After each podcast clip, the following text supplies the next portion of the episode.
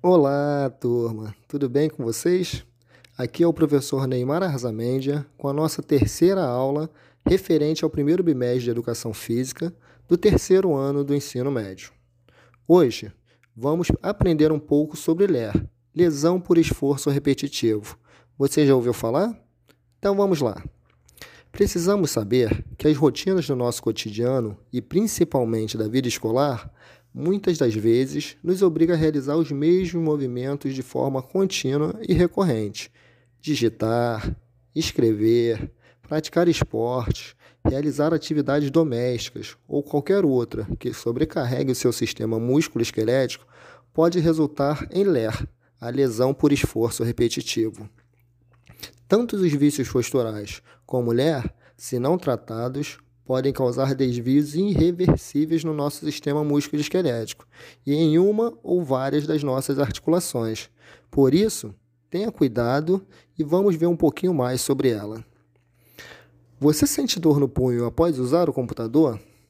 Você sente dor na cervical após usar o celular? Você sente dor no joelho após uma corrida? Então você pode ter uma lesão por esforço repetitivo.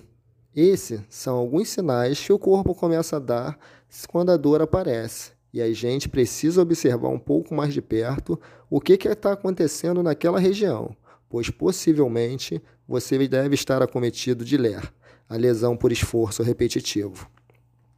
A lesão por esforço repetitivo, ou lesão por estresses, são lesões que ocorrem quando muito esforço físico é colocado em uma parte do nosso corpo resultando em inflamação, dor, inchaço, tensão muscular, danos nos tecidos. Esse estresse ocorre geralmente após repetir os mesmos movimentos muitas vezes, sobrecarregando uma região do nosso corpo. Embora mais comum em adultos, essas lesões estão se tornando mais frequentes em adolescentes, principalmente nos dias de hoje, os dias cobertos de tecnologia em tudo quanto é parte, porque os alunos, as crianças, os adolescentes passam muito tempo usando computadores, notebooks, celulares, tablets. Esses são alguns indícios e alguns sinais que podem acometer a lesão por esforço repetitivo. Os adolescentes que passam muito tempo tocando instrumentos musicais ou jogando videogame também estão sujeitos a adquirir lesões por esforço repetitivo.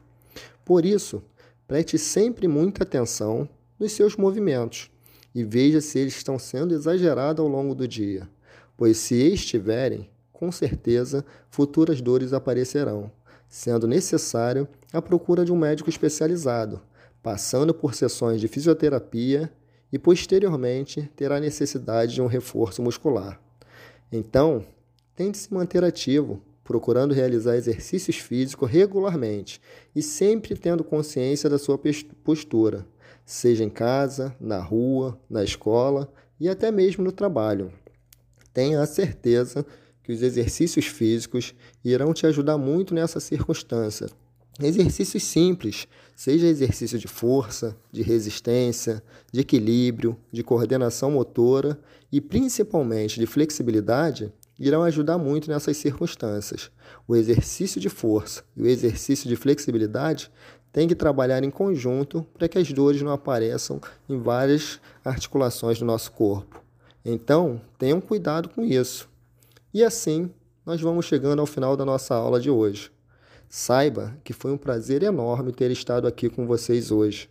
Espero que você tenha assimilado e adquirido novos conhecimentos e que eles sejam bastante úteis tanto para a sua vida escolar como para a sua vida particular. Um grande abraço e até a próxima aula.